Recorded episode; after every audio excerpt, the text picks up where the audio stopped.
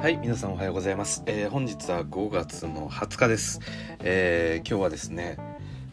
イースタンカンファレンスファイナル、えーボストンセルティックス対マイアミヒート、えこのゲーム2が行われました。でそちらについてのリアクションとであと昨日行われた、えーそうですダラス・マーベリックスとゴールデン・ステート・ウォリアーズ、えーこの試合についてもちょっとリアクションができればなと思ってます。なんでねあのこの2試合まだ結果知らないよっていう方とかは、えーここで配信を止めていただければと思います。はい。ということで、えー早速お話を始めるんですけれども、えーまずですね昨日行われた、えーマブス対ウォリアーズ。こちらについてのお話からになります。でもうすでに皆さん結果ご存知かとは思いますが、えーウォリアーズの勝利となりました。で試合展開としてもあのーまあ本当にやってはいけないというかあのーウォリアーズにやらせてはいけないような形にまさになってしまったのかなという印象です。でそうですね。あちょっと事前に言っておくと、えー今日のその試合に関してはあのどちらに、えー今日の試合昨日の試合においてもあのーなんでしょうちょっとながらみみたいな感じになってしまったんであのーまあちょっと見逃してるというかあのそうなってしまった部分もあると思うんでちょっといろいろとあの実際の感じと違っていたら申し訳ないなとは思います。はい、でですね、うん、やっぱり昨日の試合の部分ちょっと細かいスタッツとかはあれなんですけど、えーまあその試合の観戦前に、えーやっぱりえー私の方がまあ注目したいって言ってた、えーそうですね。あのこのウォリアーズのプールの活躍の部分ですよね。あのメンフィス戦ではそこまでこのプールが躍動していなかったこともあったので、まあ、それがね結構出てくるとあのこのウォリアーズのリズムっていうのもやっぱり良くなってきてウォリアーズベースになっていくのかなっていうところがあったので、はい、ちょっと懸念をしていたというか、まあ、注目していたポイントでもあったんですが、えーやっぱりしっかりと、えこのプール活躍して見せたなと思います。でまあそれもそうなんですけどえーっとまあそうですねあの前回ちょっとお話とかもしたかな？してないかな？ちょっと忘れたんですけれども、えーやはりですねこのダラスの方が私は勝利するというふうにまあ一応シリーズとしては4-2で、えー勝利するんじゃないかと予期はしていたんですが、えーまずゲーム1正直このウォリアーズのオフェンスに対して、えーマブスちょっと追いつけてないかなっていう印象がやっぱりありました。うん、これは、ま、何を気にしてるんだっっていうところは、まあ、やっぱりねあのーなんでしょうこれもよく言われることですけれどもその、まあ、このウォリアーズっていうチームはあの、まあ、組織的にこうカオスを作り出すような、えーチームであると、まあ、そういうふうに評されることもあると思うんですが、まあ、要はですね、まあ、私みたいな素人の目線からするととりあえずオフボールでも走りまくってくるっていう。で、それこそですねあのメンフィス戦では、えーこのカリーに対してディロン・ブルックスがベタ付きしていた、まあ、それを、えーこのブロックですねが担当することにはなったんですけれども、まあ、追っかけましたところでね、まあ、走って逃げたと思いきやもう一度、えーリロケートしてきて、えー自分でままたスリーを打つっていうような、えーことも行う。でそのカリーに引っ張られすぎると他のプレイヤーも、まあ、空いてくる、まあ、本当にいろんな角度からこうカッティングが飛び出してくるっていう、まあ、そんなバスケットをするウォリアーズ、まあ、これに対して正直このダラスのディフェンスがまだそこまで、えー対応できてないのかなというやっぱり印象が強かったです。でまあこれをねあのゲーム2ゲーム3とやっぱりプレーオフ同じ相手とね連戦していくことになるんで多分ここに関しては少しのその改善っていうのは、えーやっぱりシリーズ進むほど、えー見られてくるかなと思いますのでまあとそうですねこれまでのその組織だった、えーそのサンズだったりと比べるとやっぱりちょっと異質なチームにはなるのでそこがあのまあどうすればいいのかっていうところですよね。はい、であとですね、えーまあ、個人のそのスタッツの話もしましょうか。で、えーあまあそうですねでも個人のスタッツより前にえっとねあのマッチアップもね私この配信試合が始まる前の配信の時にお伝えしたかと思うんですけど、まあ、それがですね、えーっと思ってたまあ、そのドンチッチに対して誰がつくのかみたいなところの話をしていたんですけど、まあ、ここはあの何でしょうこれまでついてたのと同じようにウィギンスがついてましたと。はい。ではあったんですがあとブランソンに対して、えー、ついてたのがドレモンド・グリーンでした、えー、違う逆か、えー、ドレーモンド・グリーンに対してついていったのがブランソンだったりとかあの、まあ何でしょう。まあ、ブランソンのマッチアップっていうところは気になってた部分だったので、まあ、そういう対応をしていたっていうところも、えー、見えました。でただまあそうですね。このマッチアップって本当にこの何でしょう。他の試合で語るのとはちょっと違う感じにはなりますよね。ウォリアーズ戦って。結局さっき言ったような本当にオフボールで走り回ってそこをスイッチしていくんで結局なんでしょうマブス側がこうプランしていたマッチアップ通りにはあまりことが正直進まないというかでトランジションもかなり、えー、多いのでそこに対してのその対応っていうところでどうしてもこうまあ、当初想定してるようなマッチアップにはならないっていうこともやっぱり一つ大きな部分だったのかなと思います。うん、そうですね。なので、まあ、今ちょっとトランジションの話をしましたけどファストブレイクポイントがウォリアーズが18得点。それに対してダラスが7得点と。そしてあとこれもね大きかったんですけどペイント得点が44得点。ダラスが32点ということで。でやっぱりそのそうですね。これまでのそのメンフィスのシリーズと比べるとかなりこうインサイドあのウォリアーズがやりやすくなっているような印象がありました。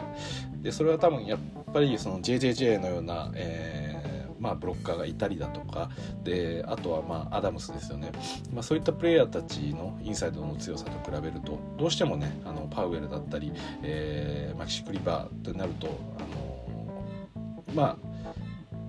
少なくともこのペイントエリア内っていうのはウォリアーズにとってもちょっとやりやすい状態ができてしまっていたっていうことですかね。でまあいろいろと言いはするんですけれどもまあそうですねそれが一つ大きく現れてるのが、えー、ウォリアーズがリバウンド51でマブスが、えー、35ということであのこのリバウンドも非常に大きな差ができてしまったというところでした。はいでそうですねあとシュートブロックスリーポイントのシュートブロックを受けるようなシーン、まあ、バブスが受けるようなシーンっていうのも結構多くてでこれもやっぱり、あのー、非常に気になったところというか、まあ、これまでのその参戦の中で、あのー、そういった経験あのケースであまり見受けられなかったので、まあ、さっき言ったようなその何でしょうマブスのディフェンス側からすると、えーまあ、走り回るこの、えー、ウォリアーズに対して対応ができてないのと同様にそのディフェオフェンス面ですよねマブスのオフェンス面においてもなかなかこうスリーポイントを、えー、楽に打たせてくれなかったっていうのも、まあ、これまでのシリーズとはやっぱり大きく違ったところかなと思います。なんでね、あの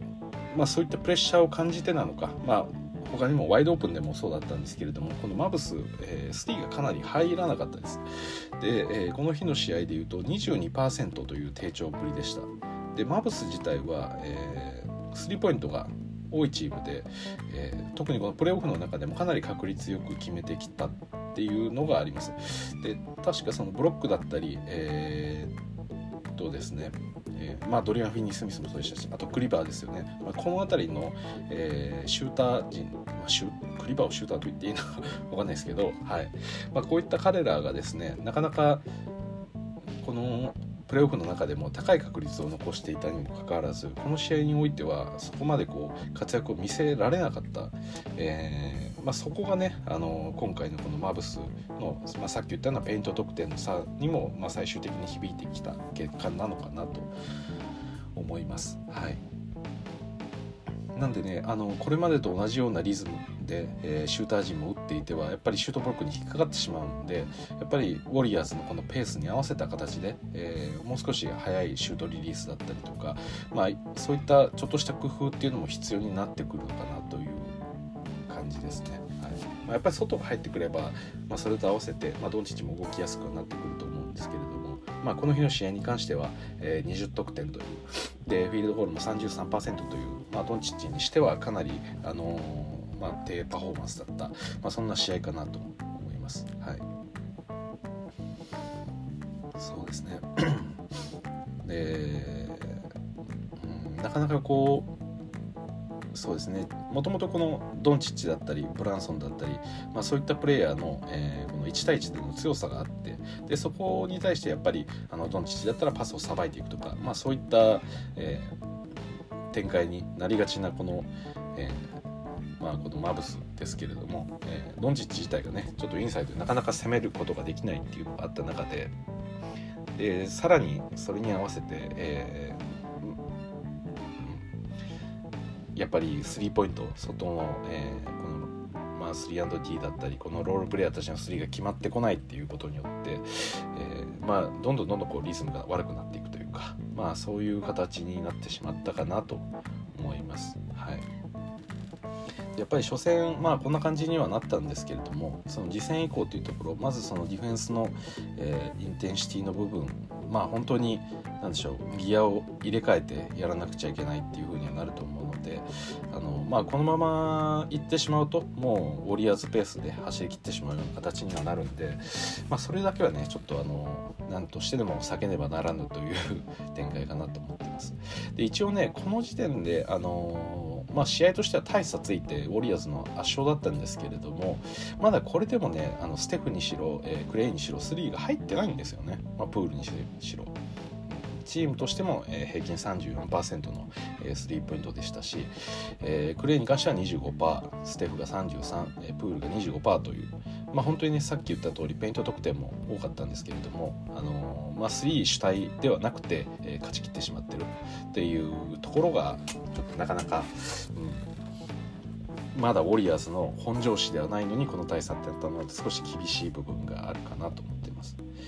でウォリアーズとしてはまあそうですねこれまでちょっとウォリアーズファンの中からでもこう出ていたそのクレイ・トンプソンが、えー、ボールを持ちすぎるっていった、まあ、そんな問題みたいなのも、まあ、解消できたような試合だったかなというふうに思っていてで、まあ、結構ね得点がこう分散してるんですよね、えー、最多得点が21ステフそしてプールが19そしてクレイが15と。ああとウィギンスが19でしたね。はい。でドレーモンド、ルーニー、ホット・ポーターこの3人が10得点ということで、まあ、全体でねこのボールをシェアして、えーまあ、それぞれのプレイヤー相手のプレイヤーが決めていくっていうような、まあ、そういうウォリアーズバスケットらしいものをまさにこう体現できたような、まあ、一つ試合になったのかなと思ってます。やっぱりそのプールの活躍もそうなんですけれどもやっぱりこの試合でその、まあ、キーになっているというか、まあ、みんなキーっちゃキーなんですけどやっぱりこのウィギンスの存在ですよね。このプレーオフに入って、えー、調子を上げていて、まあ、もちろんねそのオールスターの、えー、ファースト、えー、スターターにも選ばれましたけれども今季、まあ、ちょっとねそれに対してあのまあ、賛否両論ありつつっていう感じではあるんですが、まあ、こういったウィギンスみたいなプレイヤーがですねやっぱりもともと持ってるこのポテンシャルが、えー、今こういった形で、えー、開花しつつあると。で何でしょうかねこのこのウォリアーズのこのカオスの中にこの1人で何でしょうかねショットを決めてしまうというか、えー、そういう特にミッドレンジでのウィギンスのショットっていうのがやっぱりこう余計にこうウォリアーズを守りづらくさせるというか、うん、こう的を絞らせないっていうところに非常に大きくなんか効いてるような気がするんですよね。まあその辺りっていうのをちょっとどうしていくのか、まあ、ウィギンスに対してはドンチッチがつくのであればじゃあそれは、うんウィギンスからやっぱり得点が取られてしまうということにもなるでしょうし、まあ、できる限りね、あの、まあ、ディフェンス面ではドンチッチに対して負担をかけたくないマブスではあるんですがちょっとこうなってしまうと本当に何でしょう全員がもうこの試合で終わるぐらいの、えまあ、高い強度を持ってオフェンスディフェンス、まあ、ドンチッチも含めてやっていく必要が出てくるのかなというふうには思ってます。はいまあ、なんかもともと私が想像してた、えー、話してたこのこのシリーズの展開としてはやっぱりドンチッチを止めることが難しくてでそうなってくると、まあ、点数の取り合いみたいな形にはなってくるのかなって思ってたんですけれどもやっぱりねいかんせんまあ、そこまで、えー、ドンチッチの結果が出てこず3も入らずっていう展開になってくると、うん。まあ、ウォリアーズとしてはね、まあ、結構進めやすいですよね。どうしてもここで打開しなきゃいけないみたいな、えー、そういうプレッシャーがかかる、えー展開というか、まあ、自分たちがなかなかねあのなんでしょう相手に点数をバコバコバコバコ取られていくのであればあのなんですかね一番こう確率が高いものを選んで無理無理にでもこのタイミングでショットを決めないとか決めないといけないとかそういう気負いが生まれてくればやっぱりそのシュートタッチも全体的に乱れてくるんですけど、まあ、今この状態でねウォリアーズはしっかりと、えーまあ、マブスをディフェンスできるっていうことが、えー、分かってしまった分そうディフェンスで乗ってしまった分ねオフェンスの方はある程度こう優位を持って、えー、ボールを回してシュートを決めるっていう展開を作ることができたんでやっぱりそこの精神的な余裕を与えてしまうような、えー、形っていうのはさすがにちょっとまずいかなというふうには感じました。やっぱりその象徴的な、えー、このスリーポイントシュートに対して、えー、ステフと、えー、ドレイでブロックに対してですかね、えー、シュートブロックした、まあ、そういうシーンがあったりとかかなりねそのウォリアーズのそのディフェンスに対してこうすごいプライドが持てるような展開になってしまったっていうのがやっぱオフェンスを乗せてしまうんだなっていうのを本当にこう実感したというか、うん、なのでね、あのー、まあ、スモールバスケットで、えー、展開しているこのウォリアーズですけれども、まあ、実際のところのリバウンドも圧勝してるわけですしでそうですね、えー、このマブスとしてはまあ、マウスも同じくスモールではあるんですけれども、うん、こうなるとねあのめちゃくちゃちょっと難しい展開にはなるかなと思いますね。はい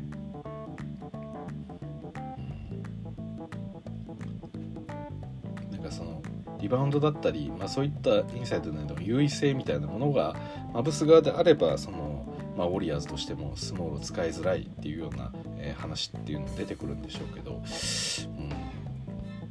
そういう感じでもないですからね。はい。まあ、でも実際ねそのそれこそこの日はですね、まあ、ルーニーが28分の出場もしてるんで、まあ、マブスの中では比較的こうサイズがあるような、えー、そういったラインナップにはなってますけれども、うん、なんかもう少しね、えー、外角が決まってきて特にこのペイントをこう荒らせるような、えー、そういう展開になってくると、うん、やっぱりウォリアーズのディフェンスオフェンスディフェンスともに崩れてくるのかなと思うんで。うんそうですね。まずはその試合開始直後からの、えー、まあ、しっかりとスリーを決めていくこと。であとはドンチッチ、まあ、かなり止められてますけれどもそれでもやっぱり、えー、ドンチッチを起点に突破していかないことには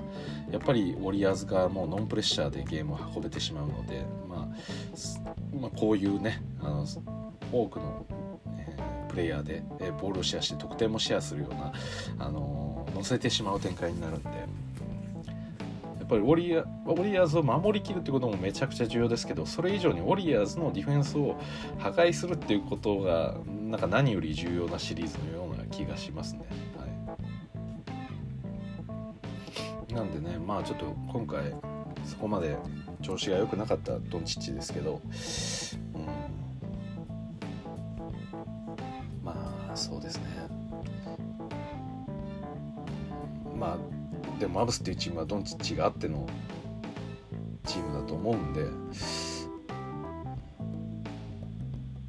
っぱドンチッチが強力に効かないと結局スリーもやっぱり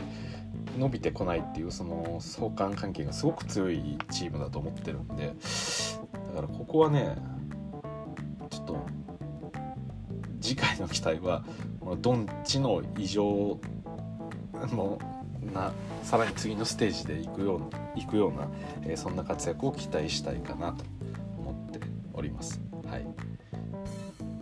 ということで、えー、とりあえずですね、えー、昨日のその試合、えー、マブス対、えー、ウォリアーズに対しては以上です。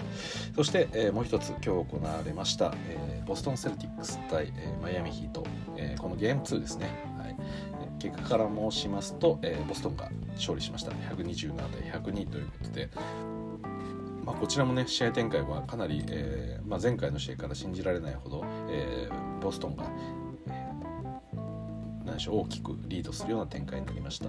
で第1クォーターの中盤ぐらいから、まあ、そこから、えー、ボストンがリードを取って最終、えー、最大で34得点のリードということで、まあ、圧勝してみせたこのボストンでした。でえー、っとですね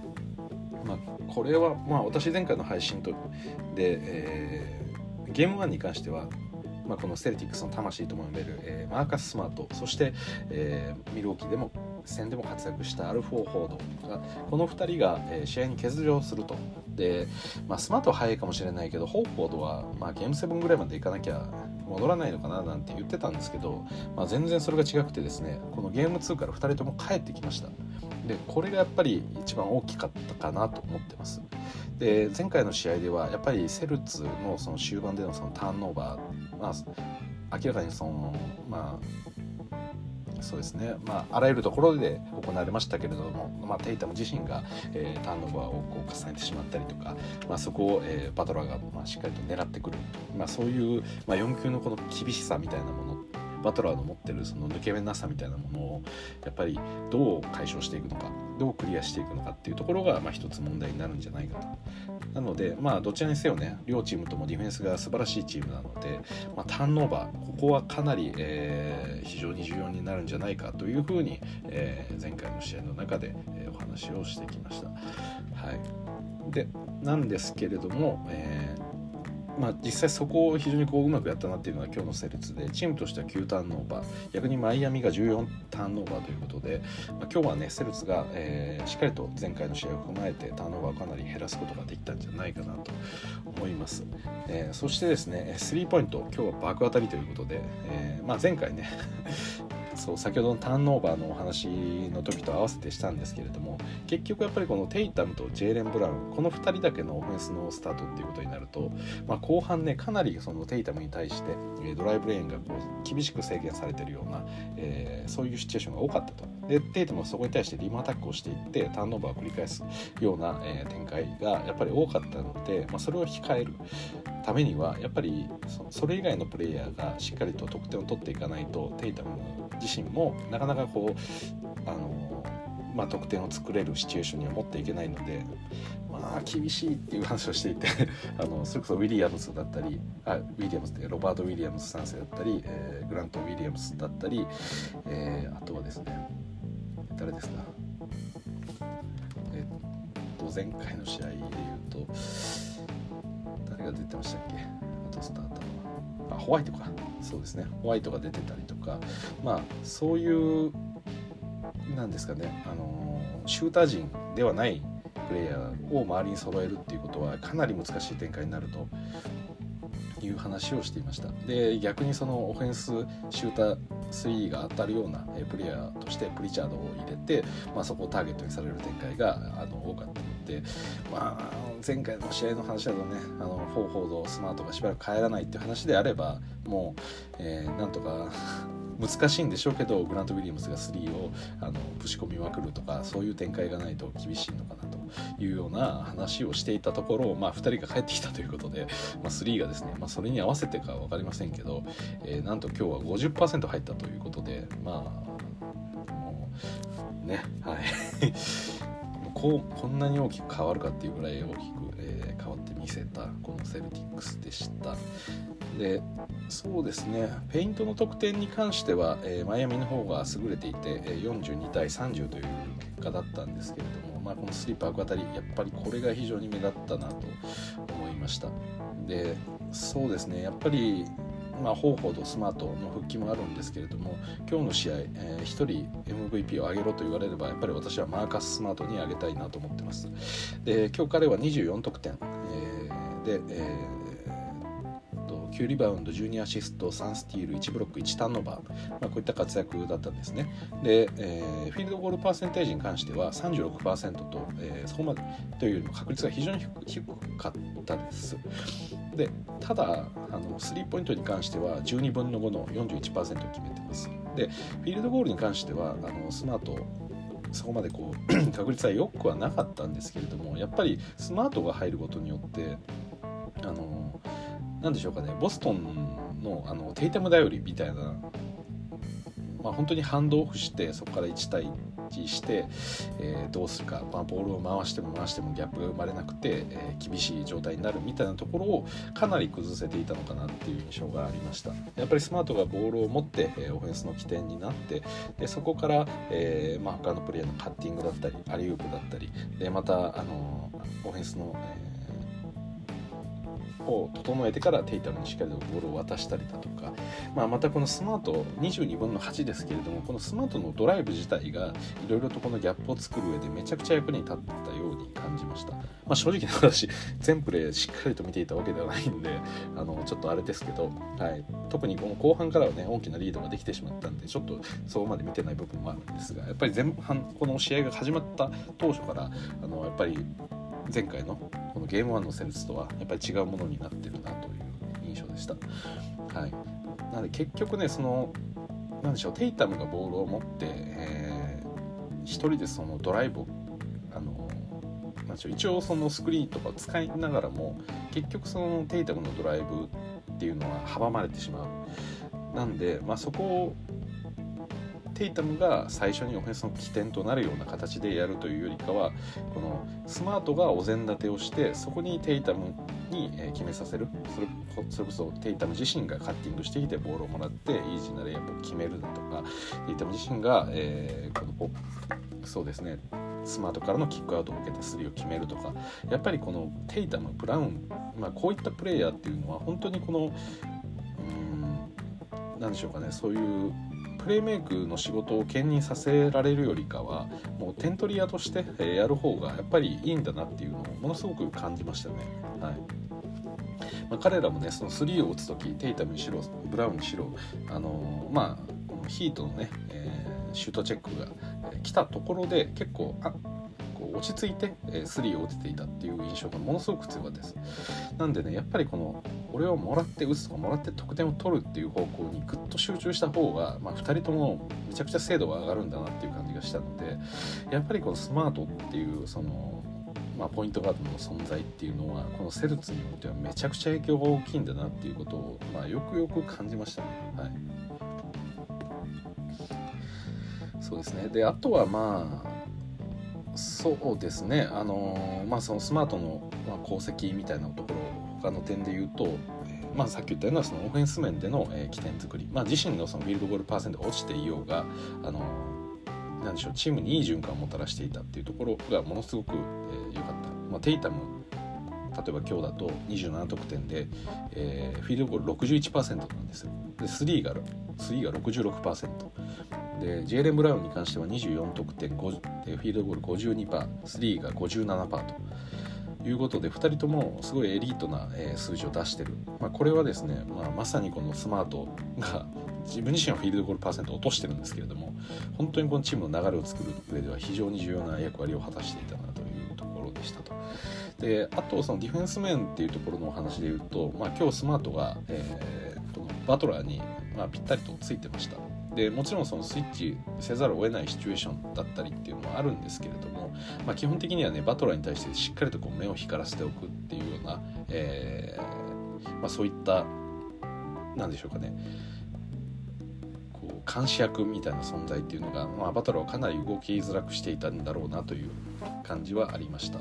で今日はですね20バトラー自身は29得点。で、えー、フィールドゴール61%と、まあ、素晴らしい活躍ではあったんですが、まあ、ちょっとねあのミッドレンジを、えーまあ、外してしまったりだとか、えー、フリースロー2本外したりとか、まあ、そういうところがあって、まあ、何でしょう前回のゲーム1と比べると、まあ、完璧っていうような活躍ではなかったのかなと思います。でそれはですねあのこのセルツと、えー、このヒート、まあ、このシリーズが始まる前にもちょっと私が言っていた部分ではあるんですがやっぱりこのヒートのディフェンスの良さっていうのはあのあるにしてもそのスコアリングの部分で、えー、このバトラー以外のプレイヤーがどこまで伸ばせるか、まあ、そういう攻撃力っていう観点で見るとやっぱりセルツの方が1枚上手なんじゃないかっていうような話をしてました。であの前回の試合に関しても、まあ、同様であのジミー・バトラーが41得点でしたかね、まあ、そういう、まあ、大量得点を取って、まあ、他のプレイヤーがそんなに追随してるような感じではなかったです。なんで、まあ、前回このゲーム1終わった後にその、まあ、バトラーが試合終了後膝にですね手をついて、こう息を上がらせてるようなシーンがありましたけど、まあ、試合の前半部分からねしっかりとこのバトラーを潰し潰していく。そしてあのまあ、バトラー自身のそのディフェンスが悪いわけではないんで難しいんですけれどもまあセルツのオフェンスの中でこのバトラーの消耗もさせていくような展開というのは必要じゃないかっていうような、まあ、そういうことをしないとなかなかこう難しいんではないかっていう話をしていたところですね。まあ、今日はそのスマートがしっかりと監視役についていたっていうのもあってそこまでの、え、得点には、え、伸びてこなかったと、まあ、ただねバトラー自身は得点を取っていて今日もねあの途中で、え、ブローアウトの展開だったんで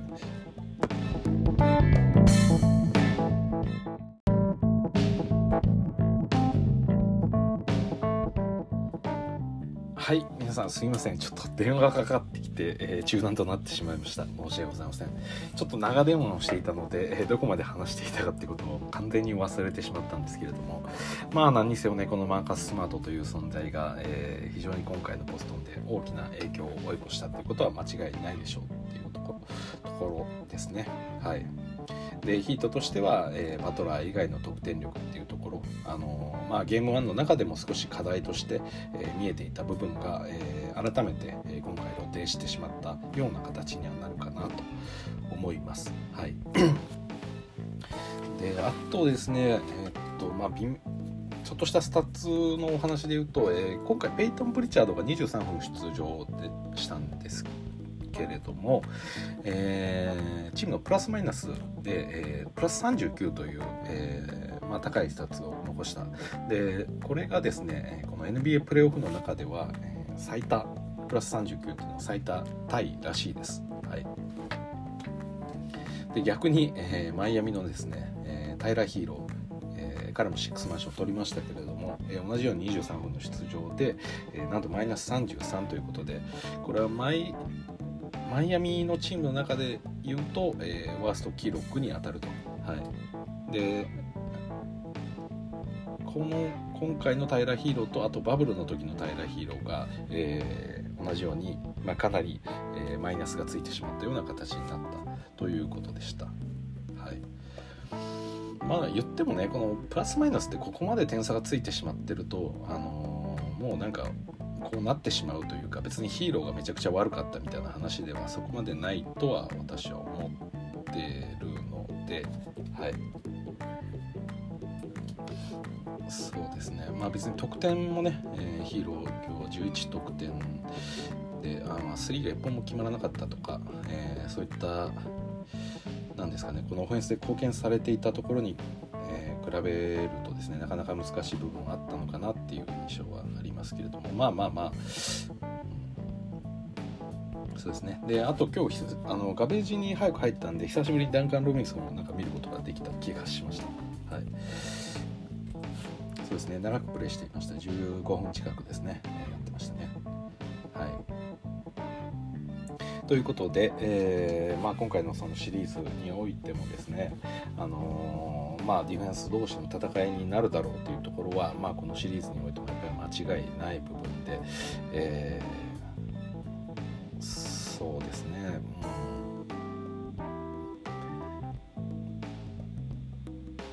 うん、そうですねこのまあスマートそして方法が戻ってきた、えー、セルツのディフェンスにおいてはさらにこう得点が厳しくなってくる部分があるのかなと思いますね。そのスリーポイントっていう観点で見ても、まあ、ストゥルスとかすごくいいプレイヤーではあったり、まあ、今日もねゲーブ・ヴィンセントもすごくいい働き8分の4の50%とか、えー、見せてるんですけれどもやっぱこの何ですかねちょっとそういった意味で言うとまあ、相手のこのエリートプレイヤーというかこの的を絞らせないっていう観点で見るとやっぱりマイアミの方がどうしてもこう守りやすくはありますよね。やっぱりバトラーを、えー、一番ケアする必要があると思いますし。でまあついで、まあ、特にそのアウトサイドに関して言うと、まあ、ゲイ・ヴィンセントあどうだろうなストゥルースかヴィンセントっていうところですけれども、まあ、それをねあのセレツで見た場合にはやっぱりスマートがドライブを仕掛けてくるのに対してテイタムそして、えー、ジェーレン・ブラウン、まあ、こういったプレイヤーが控えてるっていうのは結構うんヒートとしてはもう本当に守りづらいだろうなという感じですよね。で今日ホーフォードは、えー、10得点100%、はい、フィールドゴール3含めて100%で3リバウンド3アシスト1スティール1ブロックっていう感じで、えー、まあそこまでねあの存在はないながらも非常に効率的なプレーが、えー、できていたのかやはり何でしょうかね。あのそうですね。このバトラーだったり、えー、このアデバヨに対して、うん、このロバート・ウィリアムスとホーフォードがつけるっていうところはやっぱり大きいなっていうふうに思っていて。であとはその相手のそのピックアンドロールに対してのそのスイッチだったりとか、まあ、そういうところでのなんかこうホーフォードのうまさというか、まあ、やっぱり微妙な何でしょうタイミングだったりスイッチングのタイミングもそうですしそのスイッチする際にあの相手にちょっとこう半歩でも相手側にこう体を出すとか逆に体を引くとかなんかそういううまさみたいなものがあのやっぱりフォーフォードが入るとよりこうディフェンスが硬くなる理由なのかなっていうふうには感じましたね。本当に結構攻めづらそうにしていたこのマイアミヒートの印象でした。ただまあそうですね。そのテイタム単体でのそのドライブっていうところを、まあ、一番止めるような、えーまあ、印象が強かったこのマイアミのディフェンスですよね。だからそれを次回どうするかっていうところですよね、まあ、今回テイタム個人で見ると多分そのペイントでの得点まあちょっと私全部見れてないんで何とも言うのもあれですけどそのアイソレーションからの、ペイントでの得点みたいなものってそこまでなかったのかなってまあそうですねこれ見る限りどうだろう1233分4分の3ぐらい決めてるのかな。ただこれもねカッティングしてからのドライブとか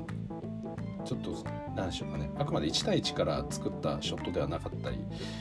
えー、っていうのも見受けられてたので多分ねそのドライブに関しては結構ヒートは止めてるはずなんですよねテイタムただテイタムはその今日は外の方で決めてるっていうのもありますしうん。まあ何でしょうかこの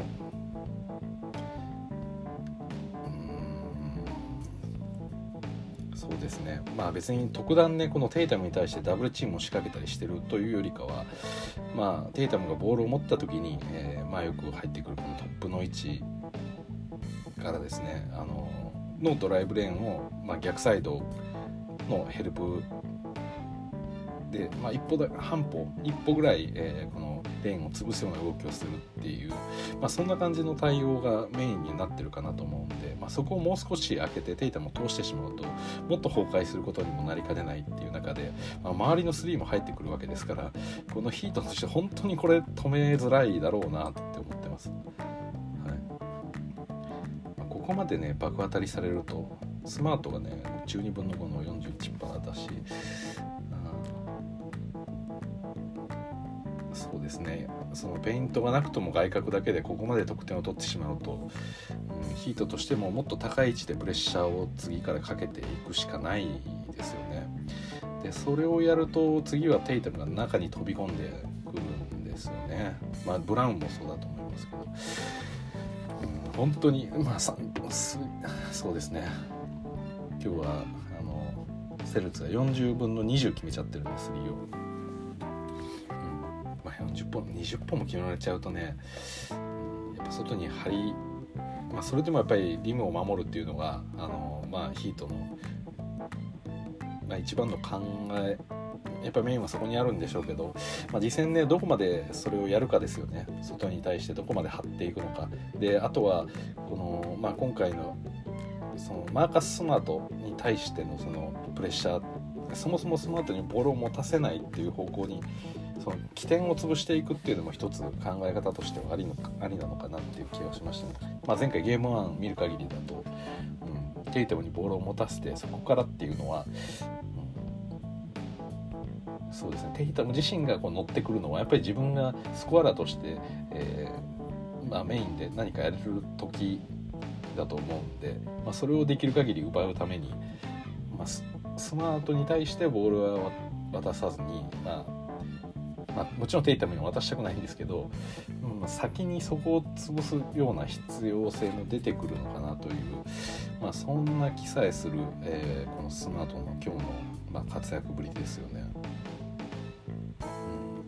まあ、PJ タッカーがね、えー、テイタムにはずっとついていてだからどどうだったっけなマッチアップは、えー、ウィリアムスがいるんで、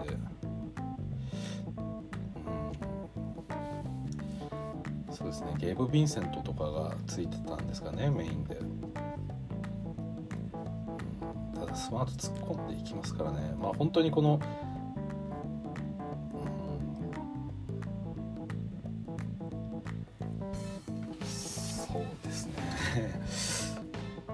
しましょうかヒートはまあちょっとねあのスリーポイントは絶対にケアしなきゃいけないっていうのは、まあ、今回の試合を通じて、まあ、よく分かった部分とであとはやっぱりそうですねさっき言った通りそのスマートに対してもう少しプレッシャーを高くしてみるっていうのはまあいかがですかと。ボールを持たせないっていうところをケアしてみる。彼自身がねそこまでスコアラーとしてエリートなわけではないんですけれども、まあ、彼がドライブしてからのあの展開とか、まあ、彼がボールを持ってからの展開っていうのがやっぱり多いのでそこをもっと自由にさせない、まあ、スマートがあのこの何でしょう例えばオフェンスハーフコートオフェンスの盤面をそのコンディションを整えるような、まあ、猶予を与えないようにするだとか、うんまあ、そういったことも、え、必要になってくるんじゃないかなと思います。はいということで、えー、今日はですね、え2試合分お話をさせていただきました。えー、本日行われました、えー、まあ、イースタンカンファレンスファイナルのゲーム2そして、え昨日のウエスタンカンファレンスファイナルのゲーム1のお話でした。で次回はですね、えまあ、ダラス対、えウォリアーズここがですね、まあ、ゲーム2、まあ、どうひっくり返せるのかうん難しいなと思いながらも、はい、見ていきたいかなというふうに思いますね。はい。まあ、ということでそうですね。ダラスダラスか。うん。はい。まあ、次回はルカに期待ということで、はい、期待しましょう。あとはペイントをどう守るかっていうところもポイントですね。ダラスは。はいということで、えー、ここまでお聴きいただきどうもありがとうございました。それじゃあまた。